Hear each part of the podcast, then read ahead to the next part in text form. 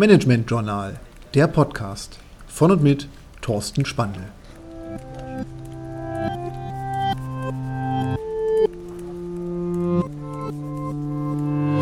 Lifehacks für Führung heute Autorität Teil 2. In Teil 1 zur Autorität haben wir kennengelernt, dass es drei Konstrukte gibt, die Autorität beschreiben.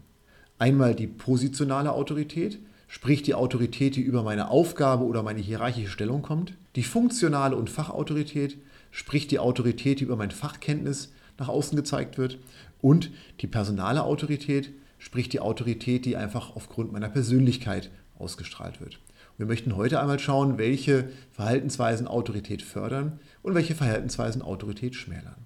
Wir beginnen mit den autoritätsfördernden Verhaltensweisen, weil durchaus die Führungskraft auch als Führungskraft auftreten kann. Und Mitarbeiter schätzen das sehr wohl, wenn die Führungskraft ein rollengemäßes Verhalten zeigt, einfach klare Erwartungshaltungen äußert, Mitarbeiter damit auch fordert, Mitarbeiter aber auch sachbezogen kritisiert und dementsprechend auch unterstützt in ihrer täglichen Aufgabe. Das heißt, Mitarbeiter, die sich gerecht behandelt fühlen, Mitarbeiter, die ein offenes Feedback erhalten und Mitarbeiter, die auch sehen, dass die Führungskraft nicht unfehlbar ist, die auch durchaus als Führungskraft bereit ist, Fehler einzugestehen, sehen ihre Führungskraft als sehr autoritär, aber im positiven Sinne wirklich auch sehr fordernd und wirklich akzeptabel an, dass wir dadurch ganz klar autoritätsförderndes Verhalten ausmachen können. Und so ist gerade das Vertreten der Interessen der Mitarbeiter, das Wahrnehmen der individuellen Belange und auch die Möglichkeit, mit den Mitarbeitern wirklich fair umgehen zu können, ein ganz wichtiges Kriterium, das hilft, die Autorität als Führungskraft zu fördern. Und so wünschen wir uns in vielen Fällen auch unsere besten Chefs. Was ist dementsprechend autoritätsgefährdend? Durchaus, dass Führungskräfte unsicher sind.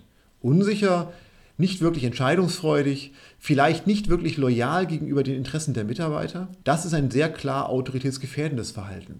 Und wenn die Mitarbeiter sich nicht vertreten fühlen, wenn die Mitarbeiter das Gefühl haben, dass sie von oben mit Besserwisserei in ihrer Tätigkeit gehindert werden, dass Entscheidungen nicht gefällt werden, dass auch vielleicht bestimmte Fähigkeiten überhaupt nicht gezeigt werden können, die Führungskräfte eigentlich haben sollten, dann ist das ein sehr klassisch autoritätsgefährdendes Verhalten und die Führungskräfte werden es schwerer haben, Akzeptanz zu erarbeiten, die Mitarbeiter zum Folgen zu motivieren und die Mitarbeiter auch zu Extraleistungen herauszufordern. Dementsprechend kann ich mich als Führungskraft durchaus autoritätsfördernd verhalten, wenn ich einen normalen Managementstil an den Tag lege, wenn ich meine Mitarbeiter wertschätze, wenn ich weiß, wo ich fördern und fordern kann, wenn ich aber auch weiß, wo ich zurückstecken muss und wo ich auch mein Licht vielleicht hinter meinen Mitarbeitern packen muss. Und so haben wir viele Möglichkeiten, autoritätsfördernd aufzutreten, aber leider auch viele Fettnäpfchen, die autoritätsschmälernd sind, in die wir aus Versehen reintapsen können.